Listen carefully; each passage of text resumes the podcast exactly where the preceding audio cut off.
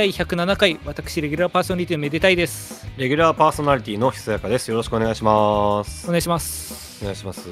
まあ、前回からちょっと時間空いちゃっその、まあ、スケジュール的に空いちゃったんですけど、まあ、6月の下旬っていうところで、そうですね。まあちょっとね、あのー最近まあちょっとゼルダも疲れたということで、あらら、2週間ぐらい休んでたんですけど、あのゼルダ姫にこう有給申請して、はい、あのちょっと休みいただきます。って、ちょっとまた最近始めて、ほうほうほ今一生懸命、もうまだクリアしてない、もうちょっとだけかかりそうなんだけど、う私、あの前回の収録の直後にもう必死こいてクリアしましたけど。もうこれ以上待たせたらもう何のネタバレ踏むかわからんと思って。いやもう本当にそうだよ。お俺今ふもう踏みかけてるもんだ。あこれ足離したら吹っ飛ぶなって状態も。っていうかなんならネタバレ踏み抜いてるんだけど気づいてないだけかもしれないし、それもあるね、うん、うん、まあまあでも今楽しくやらせていただいてますけど。はいはいはい。まあちょっとそれだけでその人生が埋め尽くされるのもちょっとまずいんで。確かに。そのジャズをね聞きに行ったんですよ近所いいですね、まあ、あの私栃木は宇都宮に住んでますけどジャズ喫茶がね意外といっぱいあって。あそうなんですね。というかそのなんかちょっと宇都宮盛り上げようみたいなジャズをみたいな動きもあって。おおいいじゃないですか。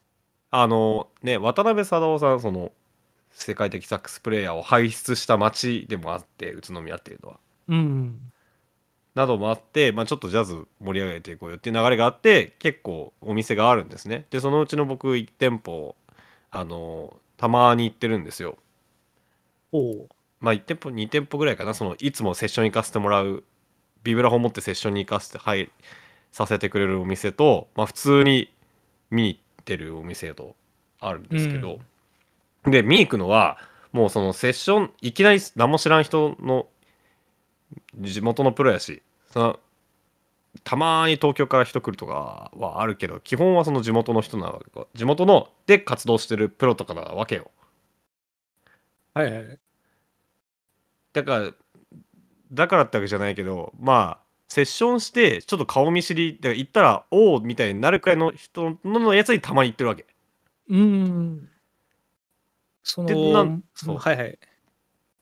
である日そのあの会社の後輩を連れてったのよ。あら啓蒙活動ですね。そうそのなんか行きたいみたいなこと言ってて。はいはい連れてってくださいよみたいな。いなんだその後輩。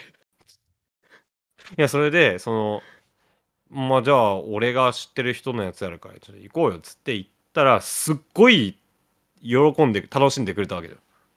おいいいじゃないですか。嬉しいじゃん啓蒙活動成功してますね。そうそうそうそう。で嬉しくてその日めちゃめちゃ楽しくて。で後輩たちとすごい飲んで。で俺うん。その日どうやって帰ったか全く覚えてないのよ、あもう楽しくなってはめ外しちゃって。そうそうそうそう。でっていう店にこの前行ってきたのね。あそのそれ以来で。そう。ん。うですいません。ちょっとこの前あんま飲みすぎちゃ楽しくて飲みすぎちゃってあんま覚えてないんですけどなんか僕ボトル入れませんでしたって。うん。ウイスキーのボトル。あウイスキーのボトル結構もう常連感ありますね。いやそう入れたと思うんで。てかなんなら1本開けていや新しいの入れようぜっつって入れた覚えがあると。やっちゃってるね。うん。ちょっとありますかって探してもらったら僕僕の名前のやつ。あったんだけどうん。なんか640の瓶にちょろっとしか入ってなくてこれ覚えてるわけないよね？ってなったの。そそんなもう9割以上飲んで逆転手の取り分、まあ、7割7割ぐらい飲んで。はいはい。って話を後輩にしたのよ。なんか、なんかこの前どうやって帰ったか覚えてないんだけど、その時のボトル、まだ3分の1しか残ってなかったっつったら、え？僕らがさっき帰った時、ラベルに入ったばっかでしたよって言われて、ってことはあのあの後輩とみんなで飲んだんじゃなくて私が一人でガバガバ飲んでただけだった。まあ楽しくなっちゃうとねしょうがないねいや、しょうがない。もう本当に。か気をつけなきゃいけないなと思いました。なんだその話始まる前になんかお茶菓子みたいな話があるって言うから 聞いてみたら本当口直し程度の。まあ始まったから口直しブブ漬け食わされたんですけども あのちょっと前回から時間も空いたってところでメール結構来てるんでちょっと来てるんだ？俺のお茶菓子いらなかったんじゃないの？そしたら。そうですね紹介していきたいもう本当にいつもありがとうございますこんないっぱいいただいて大丈夫ね大丈夫か えーメデラジネームビッグタニフライアウェイ兵ああ、これ嫌なんだよな、これ。読むの。ターにたたたホームスチールの音いや、もう、もうだって言ってんじゃん。もう 前前回放送なんでもないもん。前回放送聞かしたトラウトにトラウトってるじゃん。大谷でもなんでもないも トラウトに笑いすぎて体調崩したにん。どこにあれとかあったの？なんてことしてくれるんだにうん。監督ブチギレてたから審判のせいにしたにまた退場食らってるたによ。ビブラーの話下積み時代大変だったのを思い出したに憧れの雄星先輩目指して 投げ込んでた頃思い出して涙が止まらない手にまあ憧れていては超えられないんで明日から捨てていきましょう最高ってことでいや、ってことじゃないです。ってことでじゃないよ。どうですか？なんだよ、こいつ。こいつ、こいつ、何が目的なんだよ。そうなんか前回こうあれなんですよこれ送ってもらったのが3週間ぐらい前で時間空いちゃってたんですけどうん。ちょうど昨日おとつい横浜その普通の NPB の横浜阪神戦でなんか審判がどうのこうのみたいな人騒動あったりしたんでちょっあとー逆に一周回ってタイムリーだなと思いつつ なんですウォーターにを名乗る化け物。なんか変な固定ついたな、なんか。今回ビッグタに振る。じゃあやっぱこういうお茶菓子みたいなメールもね挟みつつ次もうメインディッシュいきますか、本当にこれお茶菓子だったのかな？えーメダラジネーム谷平王将さんから。え、ちょっと待って、ちょっと待って、ちょっと待って、ちょっと待ってください。え、なんですって？谷平王将さんから登録名谷平王将ちょっと待って、ちょっと、え、え、な、なん、俺今記憶なかったのかなんか。初にだうおーいや、フージーソタード八冠を阻止できるのは三冠王3年連続 MVP のミーだけだにあ、藤井聡太みたいなこと言ってる。なんか、負けらんねえたにね競技違うから、まず。ハブヤンに頼んで将棋のルールに焼きを組み込んだいや、ハムヤンチって。将棋将が大谷翔平の将。将棋を進化させるたにヒットを打つかストライクを取らない限り駒を進められないたに 圧倒的なアドバンテージを得たにあダルさんそれ肉です。誰さん、二歩してる。ということでこれが昨日届いたやつです。いや放送日待ちきれなくて2回送ってるじゃん。あー 実際なんか大谷し翔平さんにバレたら多分怒られるのこっちだからやめと やめてほしいってなんかあれなんですよ確かに。俺ら側が擁護しないといけなくなっちゃそうだからびっくりした。なんか、なんか最初の記憶なくなったのかと思った。なんかまあこういうお茶菓子みたいなこうメールは一旦おまあデジャブデジャブもうメインディッシュフィナンシェん？いきますようん。フィナンシェ。もうデザートじ えーメデラジネーム夏に行きたいメデラジスポット100選なたかしゃん。ああ、なったかしだ。序章メデナームあ夏に行きたいメデラジスポット100選の高し毎回ナームが消されるのが Google にはめられてるんか。これなんかナタカシがあれですね。こうなんか名前が登録されてるされてなかったりしてるんでわざわざ2回書いていただいて。ああ。律儀ですね、まあまえー元気もりもりメメントもりもり何見てんだ訴えるぞお前。あ。いや、怖い怖い怖い怖い。の CM でおなじみメディーレ法律事務所のひつやかさんに聞く一時で変なので所属させないでください。明日使えるワンポイント相談9借金やカードローン経験がないけどカバー金が欲しいですどうですか？欲しいです。かっこ佐野市20代甲殻類いやいや佐野市の甲殻類が何聞いてきてんだよ。アンサーそんなものはないですいや、そりゃそうだ。かっこえー茂木町で一番受けるギャグでこんばんは。なんか蒸すよねの意味。とにかくめでたいゾウムラさん。いやいやいや。とにかく明るい安村みたいに。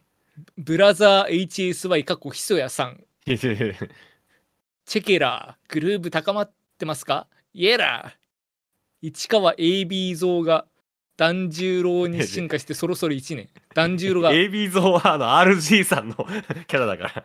ダメですよ。團十郎に進化してそろそろ1年。インターネット歌舞伎とことめでぞうくも。大まあ名ギリギリだけどね、それ。襲名しようよ。いいよ宇都宮。えー世間を賑やかすネタでは演歌歌ってみたまんこと橋なんとか幸男が後継者探しをしているらしいので目で幸男を目指しませんか？目指さないです。もしくはふ文雄の秘書官が空いてるらしいですめでたすぎませんか？秘書官。でなんかでリンクが貼ってあってうん。あおいあ、今の文雄って、あの、日本の文雄か。国のドンの？秘書官ね。でそっちのリンクでその演歌の方の参照が貼ってありました 律儀にでいいんだよ、えーそういうのは。前回放送の激白ひそやかさん実はビブラフォンに住んでたんやそんなことしてない。もう実際歩くビブラフォンや。CV 彦摩呂の回誰が声当ててんだよ。やばすぎましたわ気がついたら今年ももう5ヶ月も過ぎていてあオカルトじみてきましたよねあ違う違う違う。新手のスタンドですよこれは違う違います。アメリカのメデフォルニア大学の研究によると。痛いけな男子高校生にメデラジを聞かせながら毎日素振り3時間させたところ1ヶ月で5キロ痩せたという研究もあります素振りのせいでしょ、絶対。何の恨みがあるんでしょう メンサ会員とウォール・ストリートのビジネスマン国会議員が大多数を占めるメデタミン向けのハイコンテキストでインテリジェンスあふれる斬新な企画はいかがでしょうか丸一うん3度目の正直、うん確実放送ああ、確実放送。あの、やるやらない、やるやらないのでね。まあいい、2日に一遍ね。そう。いやね。正直ね、うん。たくさんやってもらうのは嬉しいんですわよ。うん。不意打ちにされると投稿間に間に合わないのですわ。うん。いや嬉しいから朝から聞いてるますわ。ごめん遊ばセーフ。丸に領土問題に決着を。竹島と町田市の貴族を今回ここにはっきりさせます町田市ははっきりしてるよ。最初から。ベデフェスを開催して実効支配を世界に、えー宣伝しますそんなメッセージ性ないです。丸3日本語学校で始めるメデ教育うん。メデラジをねいいん焼いてねこのカセットテープをインドネシアの日本語学校に寄付するんだな AI も困ってんだよ、このラジオ。丸4出張メデラジ公開録音各 in 東京やったよ、やったよ。攻めるラジオとして山手線の駅を日替わりで駅前で始発から終電までお二人の公開録音をしますなんで体張らなきゃいけないんだよ、そうなんで。お二人の体力を生贄に確実にリスナーが増えます。もう地上波も時間の問題や。増えない。地上波ってなんだよ、そもそも。えー、マルゴメデピエンナーレ2019年の久坂さんしか投稿してないハッシュタグシャープメデ画像くんを爆回しするためにちはずいからやめろよって。やめろって。俺しかつぶやいてない。選手でもない。爆回しするために賞金か土地か名誉を掲げて芸術祭をします僕はねファンアートの一環で竹島に行くよで竹島にはい推してるんだえーんだばめでたいさんの母校愛工大名で高校校歌科学の境メディテーナのビブラフォン弾き語りバージョンかお二人おすすめの人間国宝か夏の美味しいグルメ簡単防災対策を教えてください。かっこ今回のお便りは鹿沼市めでめで交通安全標語コンテスト佳作から抜粋しました。どこから抜粋してんだよ。なんで佳作に残ってんだよ。なんかこいつに限らずだけどだんだんなんか内容をちょっとこうギリギリ狙ってこようとしてないか。やめてほしいよね。なんか、安心安全なラジオでいたいんだけどさ。そう。もう、まあ、人間国宝、夏の美味しいグルメ、簡単防災対策、なんかあります？一過言ある。逆にあります？夏の美味しいグルメ。あの美味しいグルメ。あのーああ、どうぞ。あいいその本当に今日の話なんだけどはい。そのまあし職場の近くに中華屋があってうん。まあ中華屋ってさ中華屋のランチってその計算できないのかってぐらいコスパすごいじゃん。まあ確かに、あの、もう大盛りか爆大盛りぐらいの時ありそうそうそうそうあのー今まあ多分値上がりはしてるんだろうけど790円でうん。そのセットがまあ定食かラーメンセット。でラーメンセットがラーメンとチャーハンかラーメンと、えー麻婆豆腐丼なんですよ。はいはい。はい。ラーメンもまあまあ選べて。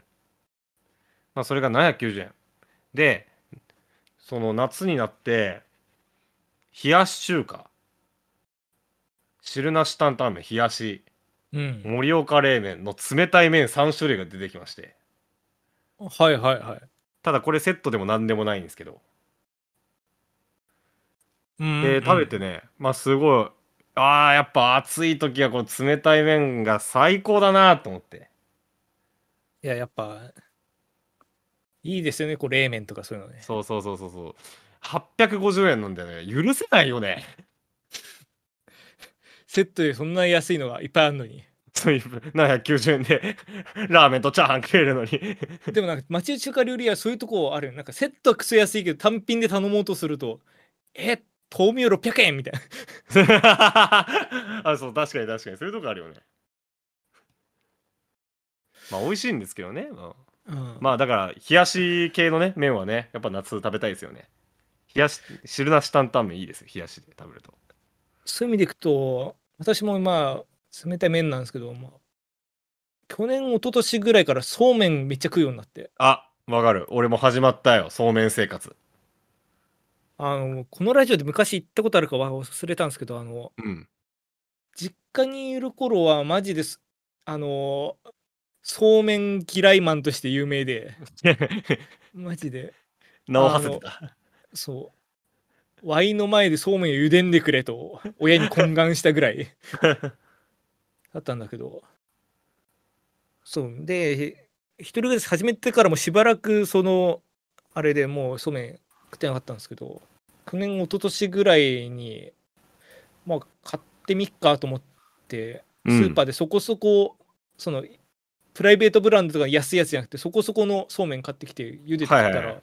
うん。あの、爆裂にうまくて、うん。やっぱなんか、そうめんで一括りにされてるけど、やっぱなんか、いいそうめんはいいし多分茹でる茹で時間とかも実家とかだとまあ他の例えば家事やりながらで茹でてたから多少伸びたりとかもしてたと思うんだけど。うん。時間ぴったりに茹でて時間ぴったりにこう氷水につけとけばもううん。爆裂にうまいんだなと思って。いやー確かにねそうめんそうめんねそのちゃんとしたの買った方がいいよね。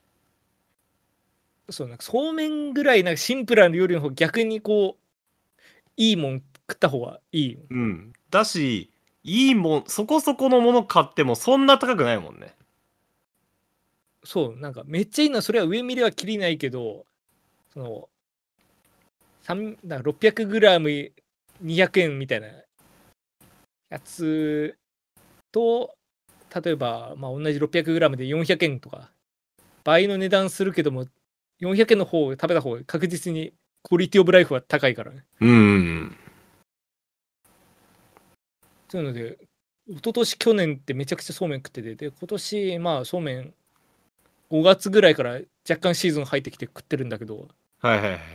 そういえば冷麦ってどうなんだろうと思って。ああ。私実家にいた頃冷麦アンチとしても有名だったから。いえじゃあ全部嫌いじゃん。そうなんかあの実家で出てくる麺類全部嫌いだったんです あのなんならあの札幌一番みたいなやつも嫌いだった。あそうなんだ。多分なんかそういう家的なあれなのか分かんないけどなんか全部ふやけてた記憶あるんだ。あまあ、っていうんでそう冷麦も食ってみたらこれまた爆裂にうまくて。ああ本当あの冷麦とそうめんの違いって若干太いんですよね冷麦の方は。うんなんか定義で明確に決まってるっぽいんだけどその確かいあ太さ1.7ミリまでがそれより小さいのがそうめんで1.7ミリより上が冷麦で、そこからさらにもうちょっと太くなるとうどんになっていくっていう。はいはいはい。だから材料的にはほぼほぼほぼ一緒でその太さでだから出世音みたいな感じで決まっていくみたいな。ああなんか現在ではあのまあ日本工業企画 JIS じゃなくて日本農林企画 JAS があるんですよ。それで決まってるらしい。おーやっぱりうん。なんかそういうのはあるらしくて。で冷麦も食ってみたって思ったの冷麦の方がそのなんかついにアレンジして食べるような時。例えば火入れてなんか豚肉とか油揚げとか入れてそれでなんかあったかい汁で食う時とかはそうめんより冷麦の方が爆裂にうまい。ああね。はいはいはい。そのそうめんっぽいなんかまあ喉越しまでいかないけどもそのなんかつるつるいけるかも残しつつただうどんみたいな感じでこう味の。しっかり感。そう。うん。だとかそういうなんかタレの強さにも耐えられる。あかもあっていいなと思って。まあ本当になんか月並みというか100人に聞いたら80人ぐらいがそうめんとか冷麦って答えそうな 質問でしたけど夏の美味しいグルメって。あ もう逆バレせずに答えちゃいましたが。じゃあもう今毎日冷麦健康生活？誰がずるずるまあ実際な毎日食ってると飽きるからまあ2日に1回ぐらいにとどめてますけど、まあ、あ本当になんかなんかわざわざ外で食う感じでもないなって時にはもう頼っちゃってますね今。いやーそうね。まあやっぱね冷たいのが一番ですよね。確かに。そのなわざわざ暑い時に熱いものを食べて代謝良くしようとかって言っても嫌だもんね。暑いもんね。暑い。っていう感じでまあじゃあ次ラストのメールあまだあるんだ。もうはい一通だけ、もうちょっとだけ続くんじゃ。えー、メデラジネーム。ソーシャルグラウンドデザインよしこちゃんかっこ小56うん。小が大谷翔平の小ですね、えーおでこのシワとシワを合わせてめーでー。何？こんにちはこんにちは。かっこ森薫先生リスペクト前回のめでめで指定対決俺のビブラフォンとお前のバスどっちの方が強いか対決。してないです。弟子に恵まれるめでたいさんが暗黒面に落ちて昆虫観察に専念する回。すっごく面白くて興奮のあまりコロッケを一時に5個食べてしまいました。なんででしょうか？それメデラジじゃないですよ。さてオンリーワンよりナンバーワン。ワンワンワワンワンワワンを目指すお二人が。何してんの？さらなる高みを目指せる分野を探してきました。うん。次のメディフェスシャープさん頂上決戦で披露してみてはいかがでしょうか。勝手にサブタイトル決めんな。丸一。うん。講談師。講談師。神田伯山とかね。その現役のプロで約90人しかいないらしいのでええ。東の白山森のめでたい都会の人やを狙うのはいかがでしょうか どういうこと？丸に浪曲師。浪曲師？あの浪人の浪に曲がる。多分浪曲師だって。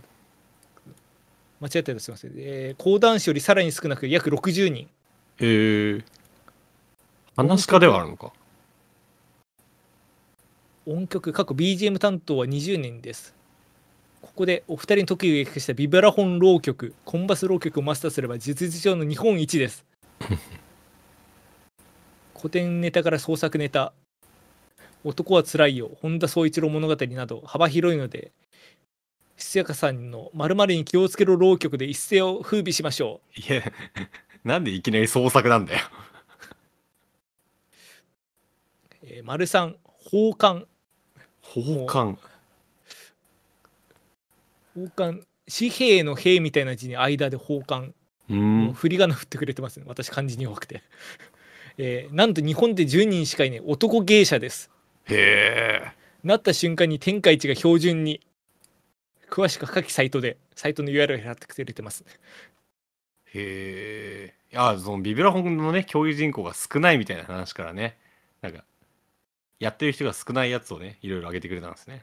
丸4ハーディーガーディあ、聞いた聞いた聞いた。聞き込み調査の結果ジャズで使ってそうな方はいないので天下取れます 雑だな、急に。丸5ハーディガーディやりましたね。大鼓み方、包み方。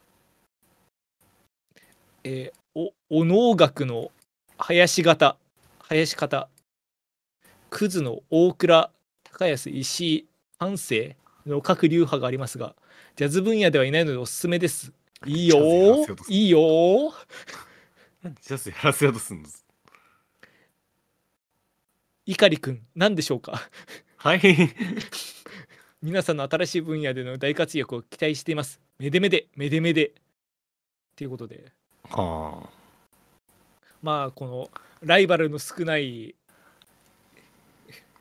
まあライバルの少ないイコールなんか今の見る感じ多分門戸が狭いあ。はいくつか送っていただきましたけどまあ確かにまあ我々逆張り逆張り図としては逆張り、誰が逆張り図だよ。やっぱまあなりたいとまで思わないけどやっぱ講談師とかめちゃくちゃ追う時期ありますよね人生にああ、でもね。でもさ、話し家はマジでかっこいいよな。あの若干言ったらまあ特定されそうなんで若干ぼかして言うんですけどうん。高校の時にその毎年1回なんか芸術鑑賞教室みたいのがあってうん。でそこであれなんですよねあの毎年なんか日本とかの伝統芸能をこう見ようみたいなこう近くの公民館みたいなところに全校生徒集められてうん。っていう回があったんですけどその時にん何年か忘れたんですけどあの狂言うん。があってその時にああの泉元也が来たんですよええー、すごっ。そうだからまあそうあのもろもろの騒動があった後からだいぶ時間が経ってるんでもうすなんかそんななんかスキャンダラスな時期とかじゃなく普通にもう狂言師としてはいはい。ちゃんとし、もうちゃんと元に戻った状態のはい。来て、来たんですけどやっぱ散々それこそワイドショーとかでなんだかんだ言われててもやっぱ見るとかっこいいんですよねああ。そうだからやっぱまあ話し家にしてもそのまあ日本の伝統系のに限らずだけどもやっぱその道一本でこう突き詰めていってる人っていうのはやっぱなんかすなんていうかまあかっこいいって言い方で片付けていいのか分かんないけどまあその、まあ、実力は皆さん持たれてると思うんですよね。確かにその友達の結婚式で行ってうん。その乾杯の挨拶かな？なんかの挨拶がおばあちゃんだったのよ新郎のああ、ねめずっと思ってで確かに。そうでそのおばあちゃんが詩吟の師範代だったんだよ。あら、し詩吟の師範代なんて、天心木村しか知らないですけど。そう。あのあの流派じゃない本物の。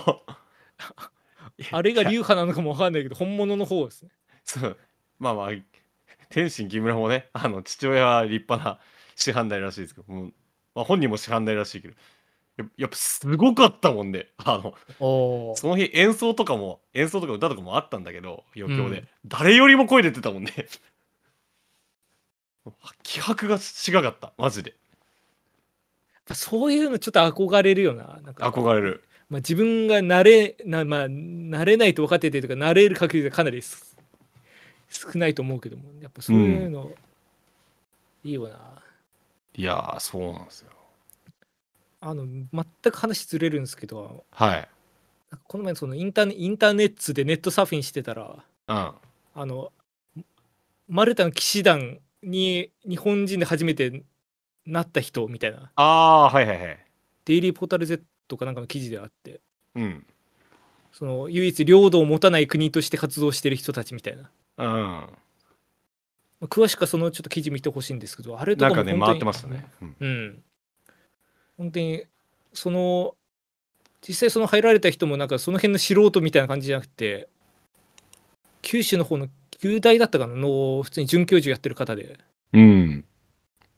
そうなんかそういう活動する前からもうそういうなんか本とかの翻訳活動とかをしてたらこう声かけてもらってそこからまあ修行みたいな期間を経てこう入ることになったみたいなこと書いてあって。やっはい。はいぱ今ここでなんか講談師とか狂言とかかっけえなとかって言っててもやっぱちゃんとこう行動して認められてで初めてなれるようなもんだから。まあまあね。あー。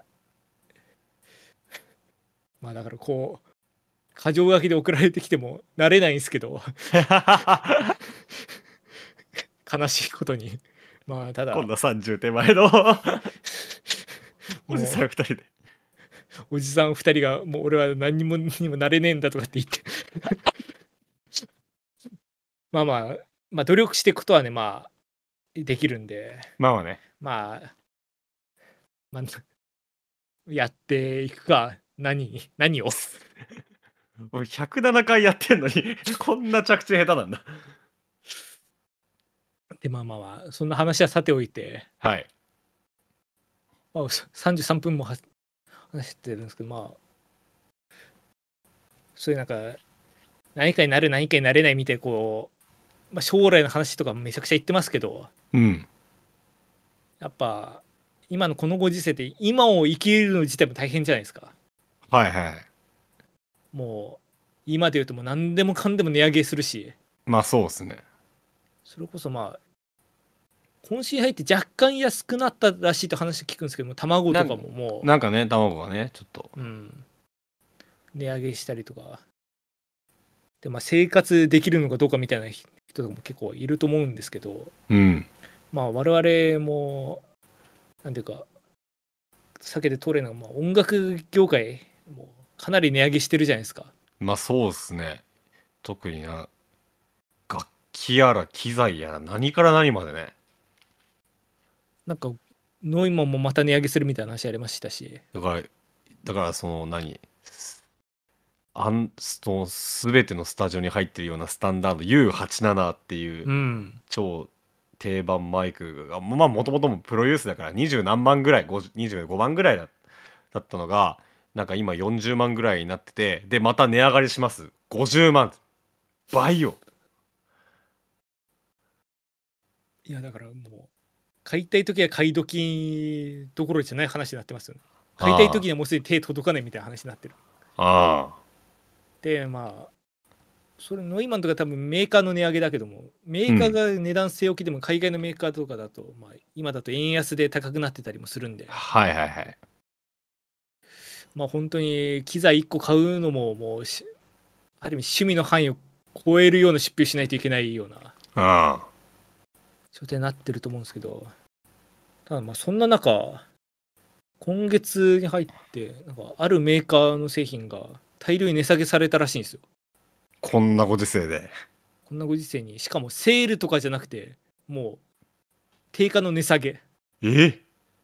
されたらしくて、あしかもそれがなんか1製品2製品とかじゃなくて、6月の頭に合計6製品。ええ？しかもそれで、うお、すげえってなんか一部なってたのに、うん。中旬に追加で7製品え値下げさまあ例えばだけどもアナログ申請。あ定価2万7500円だったところが1万3200円。安っ。とあと配信者セットマイクミキサーヘッドホンあたりのセットはいはいはがい。定価2万4145円だったところがうん。値下げで1万1000円すっごい、え、1万1000だから半額どころじゃなく値下げしてるんですしかも、全、その、なん、何？安い言うてもねとかの騒ぎじゃない安さだね。なんか、そうほんまに手に取れる。だからそのツイッターとかでそういう大騒ぎになってたとかはうん見てないんですけど、うん。販売店ネットの販売店とかだともうなんかこのご時世にこんだけ値上げしてくれると値下げしてくれるとこっちも助かりますみたいな感じまで書かれてるぐらい。なんかすごいその販売店側の方で結構衝撃だったらしくて結構。あそういうなんか販売店のニュースページとかで結構大々的に取り上げられてたりもしてたんですけど。あどこのメーカーか分かりますって言ってなんか聞くとまあまあ分かっちゃいそうなんですけどあの、まあ、言ってしまうとベリンガーっていうベリンガーね。ああまあ DTM とかやってる人だと特に知らない人はいないであろううん。メーカーですね、うん。まあ、ドイツのメーカはい。まあ、岸君もそのさっき名前出したノイマンと一緒のドイツなんですけど、うん。まあ、1989年ドイツで創業してその後どっかに買収されてただまあベリンガーって名前残して今に至るらしいんですけど。買収だったかな？なんか業務提携だったか。うん。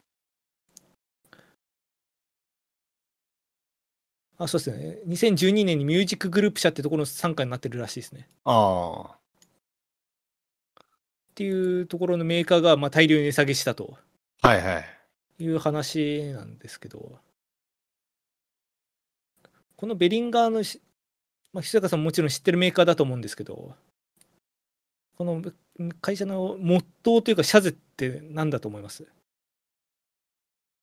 ベリンガーって、ベリンガーがモットーとしてること。我々、我々というか、こう、音楽、音音楽のその機材方面、うん。詳しい人のイメージって、ある程度、こう、安価っていうのが、はいはいはいやはりイメージとしてある。その、廉価版を、いろんなものの機材の廉価版を出しているメーカーっていうイメージがどうしてもある。まあそうですねそのまあ言葉を濁さず言うとまあクローン品だったりとかうん。特にまあ生産終了した昔の伝説の名機とかいうのをコピーしてなんか作り変えてるみたいなこと結構やよくやってるメーカーですよね。だから、どんな人にも手に取りやすい的な理論、理念、理念があるのかあまさに結構近くてな。日本語で言うと性能は倍に価格は半分にっていううん。あ Double the futures あと half the price っていうあ。はいはい。のをもうモットーとして多分ホームページにも掲げてやってると思うんですけどだからもう、価格をちゃん、もう戦略の一つにも完全に入れてるんだ。そうですねでも、性能を捨ててるわけではないぞっていうことね。まあ一応そういうふうに掲げてはいる。はんはんでまあもちろんちょっと後からも話すんですけどそういうなクローンとか売ってるってところで結構なんか批判されたりもしてはいるんですけどうん。ただまあそういう批判を受けてかどうかつつい先月5月30日にはい。その英語版だからグローバル版のツイッターのアカウントの方でこういう投稿があって、はまあ、原文読むあ、まあ、原文読まなくてもいいんですけどあ Our whole purpose is to make great musical equipment affordable for everyone まあ我々の目的は素晴らしい音楽製品を全ての人に手頃に価格で提供することですとあ。はあはあは To all the、uh, critics who claim that we are driven by profit, let's, let us clarify state that everything we earn gets reinvested back into the tribe. えー我々が利益に走ってると批判している批評家に対して、我々は受け取った利益すべてを業界に再投資しているとお伝えしますと。ほう。なんかそういうことを言ってたんですよ。ほうほうほうほう。だからまあまさにさっき須坂さんが言った通りでそのす素晴らしい音楽製品というのを全ての人に手頃な価格で提供することがまあ我々の目的であると。はいはいはい。でまあそれもコピーばっか出してそういうなんか利益に走ってるんじゃないかっていう批判に対しては我々はこれを業界に再還元していると。もうう受け取った利益全てとまで書いてあったんでへえ。だからまあこう売って出た利益はまあ社員がもらう分もあると思うんですけど残りは全部その業界に対して還元しているっていうふうに言ってましてだから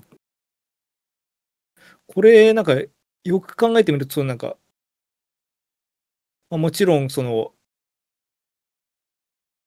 クローン品が多くてしかもなんか何年か前にちょっとどの製品だか忘れたんですけど現行品をなんかコピーしたとかでちょっと問題にもなったりしてたと思うんですけどああ。あるやつをね、やっちゃった。あそう販売中のやつをそのままやったりとかあとまあ性能倍にっては言ってるけども結局なんかそのせクオリティとしてはなんか出来が届いてないみたいな話もあったりして。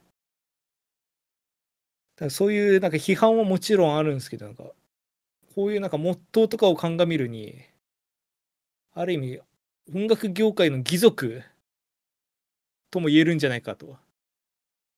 貴族だからいわゆるネズミ小僧みたいな。はいはいはいはい。屋根から、あの、小銭配って。そうお偉いさんのうちにからこう拝借してきた小銭をこう貧しい人たちにこう配って回るみたいな、はいはいはい。まあ、もちもちろんそのやり方としては褒められないかもしれないんですけど結果的にその例えばもうお金持ってない学生だとかうん。そういうこれから始めてみたいけどそんな何十万も出してるする機材買えないっていう人も、まあ、クローンを安価で買って音楽作れるとうん。例えば調べたんですけどあのシーケンシャルのプロワンっていうシンセはい。プロフェットシリーズの多分そのモノシンセだと思うんですけどこれあがー当時定価20万円でうん。今も中古の市場で15万から30万ぐらいまあもう結構高い。そうですねまあ15万っていうのは本当になんか状態が悪い感じでまあ普通にいいやつだと多分3 4 0万するようなうん。状態なんですけど、まあベリンガープロ1プロ1っていうそのクローン品が出ててうん。それだとサウンドハウスで4万で買えるんですよ安い。だからまあかなんかマックスの上下で見ると10分の1だしなんならベリンガーの方を中古で買ったらもっと安くなるぐらいの感じで。多分、それ系で、一番その、業界にインパクトあったのってモデル D なんじゃないかなって俺は思ってて。ああその、ムーグ社、うん。あの、ね、誰も、シンセを志す人なら誰もが知っている、ムーグ博士の。はい。この伝説的シンセサイザー、モデル D っていうやつがあって、これ普通に買おうとするともう何十万。うん。こうふ鍵盤付きだけど復刻版がなんかまた最近出たらしくてこれがもう780万ぐらいするんですかね結構しますね。はいなんですけどあのーこれベリンガーがモデル D まあ鍵盤はない、まあ、シンセ部分だけなんですけど、うん。モデル D っていうあののクローンを出しましてこれがねなんと4万5千円ぐらい。当時もっと安かったかもしんない。あ、そう、なんか一一瞬買おう、買おうとしてるっていうか、なんかサウンドハウス見たときなんか3万円台だった気もしなくうん、もない。だったらもうちょっと安かったと思う。でこれあのー実は友達が買ってて。おおあので僕は実際にそれをライブやレコーディングで僕聞いたことがあるんですよー。はいはいはい。で全然いい音うーん。まあ、特にアナログシンセとかだと、その、まあ、中の回路的には単純だったりするんで、うんまあ、いまあ、お音が似やすいって言い方するとあれだけど、なんかいい音になりやすくはあると思うんですけども、それでも。うん。4万でそれぐらいなんかパフォーマンス出れば十分ですもんね。うん。いやこれはちょっと衝撃を受けたなっていう。でももちろんその、まあ、こうクローン品の中でまあ似てないとか結局クオリティを劣ってるみたいな製品もあるにあるらしいんですけどただ結局なんかその廉価版として最初に買ってそこでまあ今後音楽続けていく中で、まあ、お金が貯まって初めてまあ本物オリジナルを買うみたいなこともできますしね。うん確かにそのベリンガーは昔からその特に音スピーカーとかそういうミキサーとかそういうインターフェースとかオーディオインターフェースとかうん。の中でやっぱ頭一つ抜けて安くてでもクオリティがその分みたいなのをよく言われてたからずっと避けてるメーカーではあったかね。もう包み隠さず言うと。でもがゆえに誰最初にいや始めようって志す人がとりあえず手に取りやすくてでその使えないレベルの粗悪なものじゃなくてじゃあこれでまた次のステップ踏もうっていう考えてると本当に業界の一段目を作るっていうね目的をすごい考えてやってるのかなそうなるとやっぱり。まあだからある意味音楽自体もなんか民主化するじゃないけども、うん。もうそのお金持ってていつでもできるみたいな人じゃない人にも音楽を与えられるような企業とも見れるしまあ各企業それこそムーグ社とかの企業努力に後からたど乗りしてるだけの企業とも見れるし。うん。まあめちゃくちゃ難しいんですけど、まあ、確かにあれですよ。なんか私特にあんまりその現場行ってみたいなとこは少ないですけどなんかネットとかを見る感じだとなんかベリンガー使ってるだけでなんかこいつベリンガー使ってるみたいな見てる人もいるみたいな。はいはいはいそう。だからそんなになんか実際その口に出して言う人は多分そんな多くないと思うけども。とかもい言ったりもするだろうしただまあだったらオリジナルつく使ってる人が偉いのかって言われると。ね結局音楽なんか何を作ったかだと思うんで。うん。何を使ってるかじゃなくてそういう意味では別にツールはこう安いものを使っても結果的に素晴らしい音楽ができればいいとも思うし、うん。まあ、難しいんですけど。ただ実際す今回もまあ値下げ値下げ実際値下げしたシンセっていうのが TD3 っていうあのなんですベース申請で、はいはい。テクノとかに使うようなやつで。それこそ、私の周りというか、ツイッターのフォロワーとかでも、その、DJ とかやってる人がなんか試しに買ってみようかなとか言ってる人もいたりしたし、うーん。あるっす。だからある意味そういう意味でその最初の一歩としてのなんか立ち位置としてはもう完全にまあビリンガーでいいはずなんですよね。うん。うん。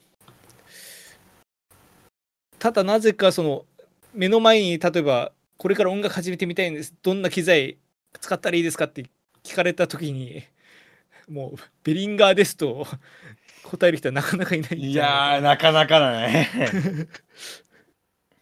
それこそ我々もその何年か前にあのそれこそコロナ禍始まった直後ぐらいにあのオーディオインターフェース今は品薄だけど何買ったらいいかみたいな話ラジオの時にしたとした時に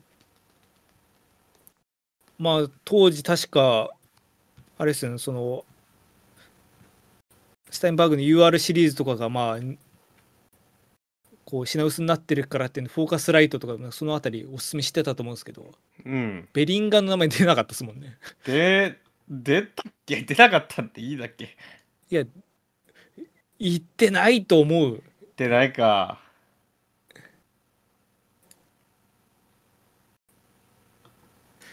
いや、そうなんです。なんか。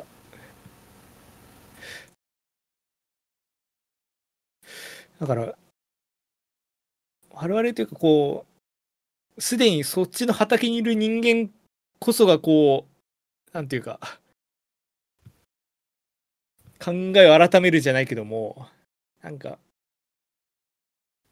やっぱ始め、いこれから始めたい初心者に、何十万の機材をおすすめするのって、なんか多分良くないことだと思うから、まあ、他の会社の、なんか一番安いスペックのやつをおすすめするぐらいだったら、ベリンガーの中堅のところうんお。すすめした方が良さそうではあるんです。うん。良さそうであると分かってはいてもっていうところはあるけども。なかなかね。うん。だから結局今、初心者向けっていうよりは、そういうなんか、今やってる人の飛び道具的なポジションになっちゃってるっていうのがちょっと、なんか、噛み合ってない感じもするけども、それはなんか我々の責任であるような気もしてて。たうん、まあ確かにそうなのかもしれない。難しいんだけど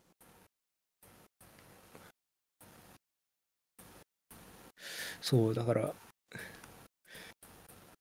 実際私もベリンガンを製品家に何かあるって言われてないって言おうとしたんですけどなんかペダル1個だけあったんですよねああ。コーラスかなんかなんか確か石橋かなんかね確かにね、エフェクターを出してますよね。そうエフェクター確か980円ぐらいで売ってて安いな。中,、まあ、中古だったのでなんでこれ安いんですかって聞いたら、まあ、ベリンガーだからねって言われて あまあそんなもんかと思って。なんか他の買うついでに買ったんですけど。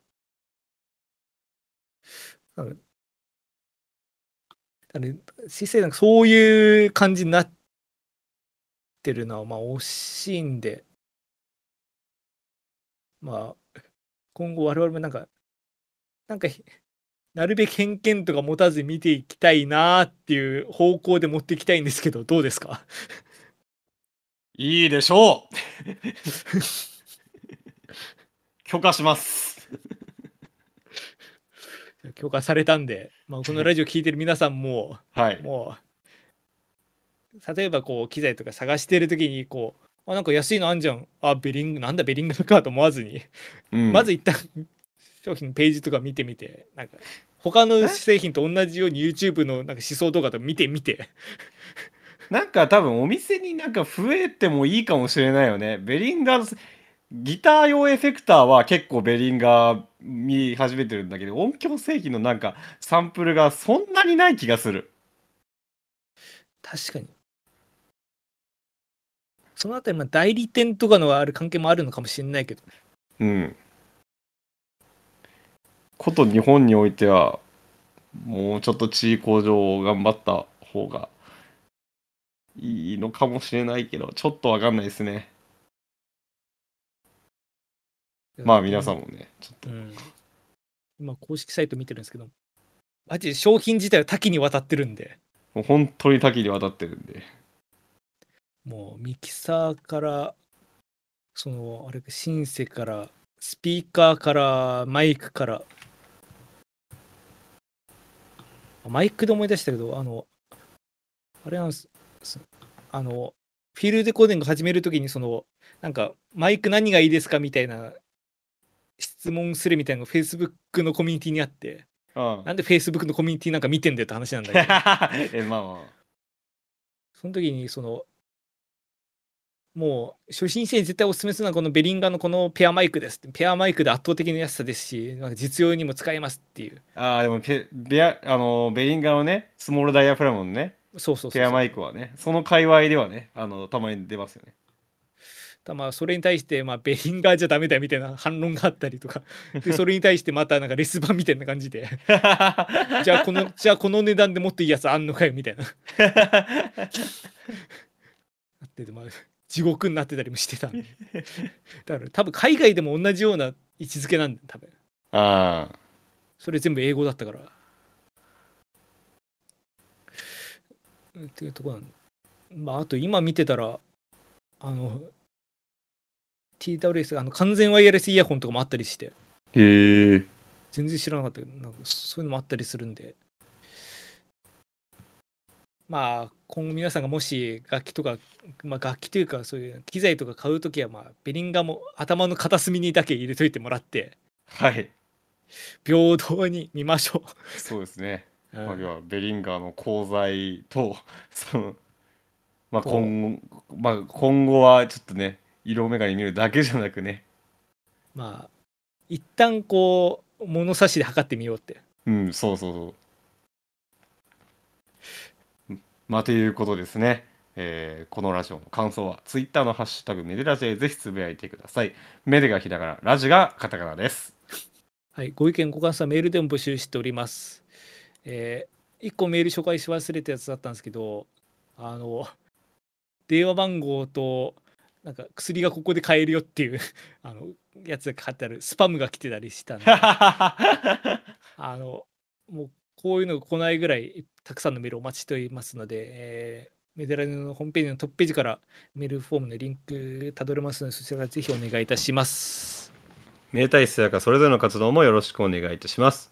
ひそやか、えー TYC のライブがですね、7月は3回決まってます。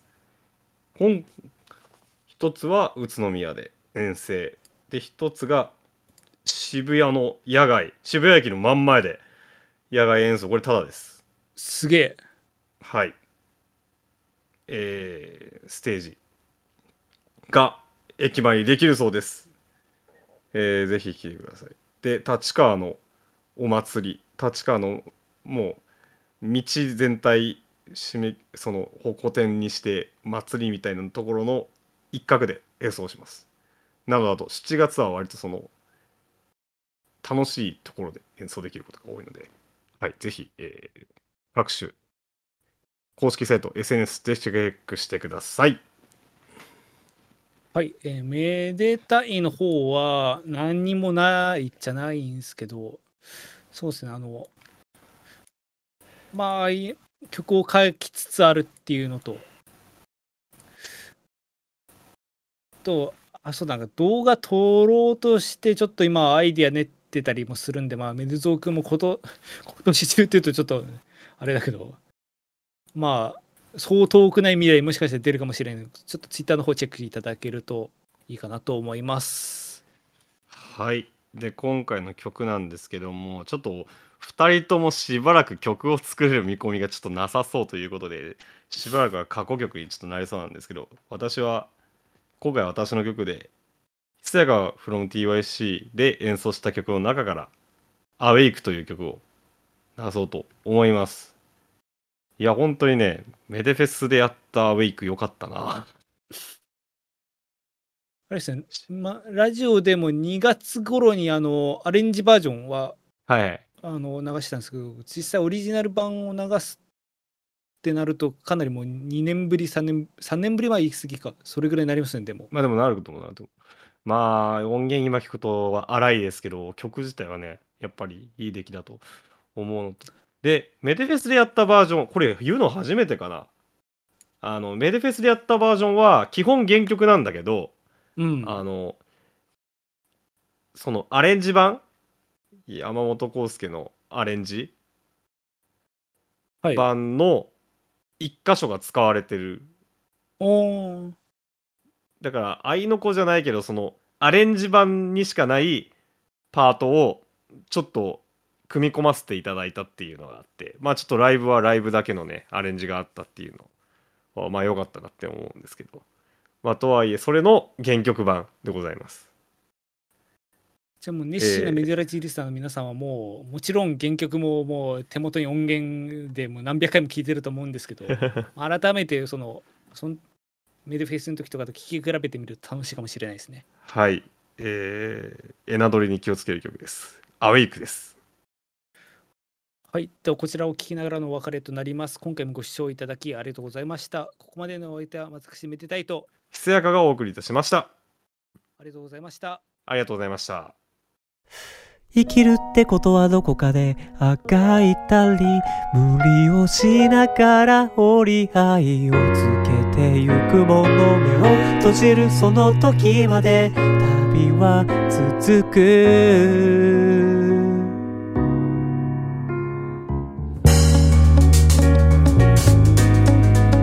限界の向こうへ。冷えたアルミ缶手に取る。そんなことしないで。まず休めよ。エナジードリンクはたまに飲むのがいい。曜日肉にするものではない。味が好きだから飲んでるそういう割にはここ一番の時に頼りがち。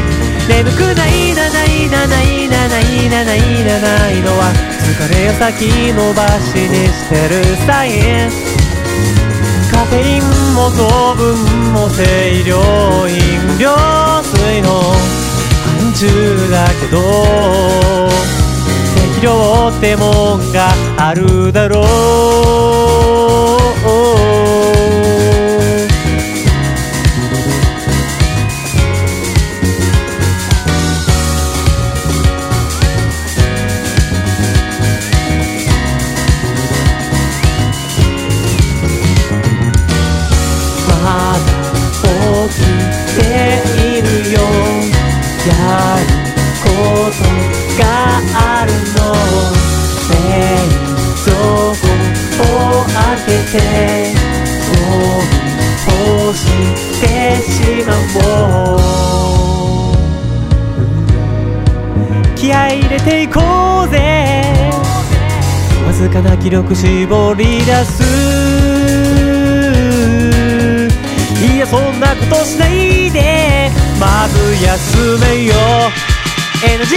ドリンクはたまに飲むのがいい。効果を自覚するくらいがいい。